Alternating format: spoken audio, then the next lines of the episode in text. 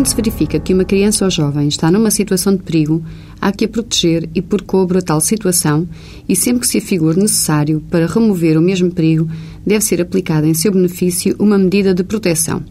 De entre as medidas possíveis, encontra-se a de acolhimento familiar.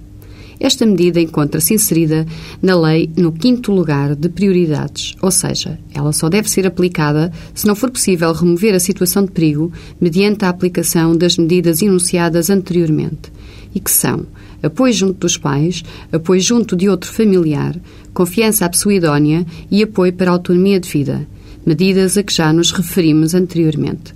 Esta medida de acolhimento familiar consiste na confiança da criança ou jovem, de idade inferior a 14 anos, a uma pessoa singular ou a uma família habilitadas para o efeito, visando a integração em meio familiar, a prestação de cuidados adequados às suas necessidades e bem-estar e a educação necessária ao seu desenvolvimento integral.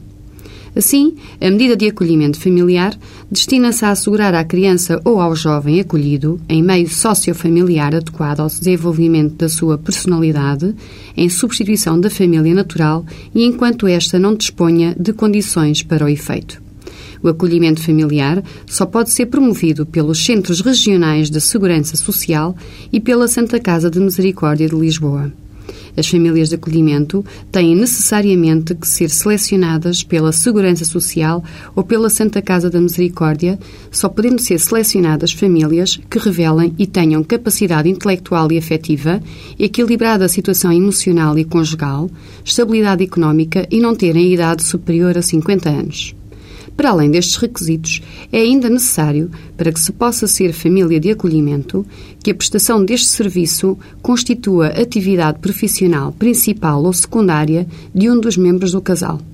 Dispor o agregado de condições de higiene e habitação e frequentar as ações de formação promovidas pela Segurança Social ou pela Santa Casa da Misericórdia de Lisboa.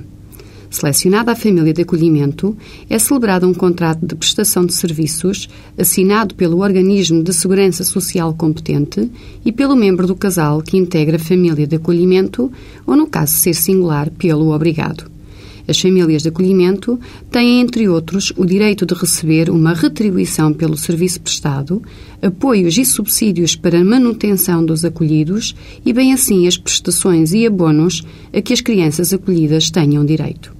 São, pois, famílias profissionalmente preparadas para cuidar e acolher crianças, na impossibilidade da família natural os poder fazer, em princípio mediante uma retribuição.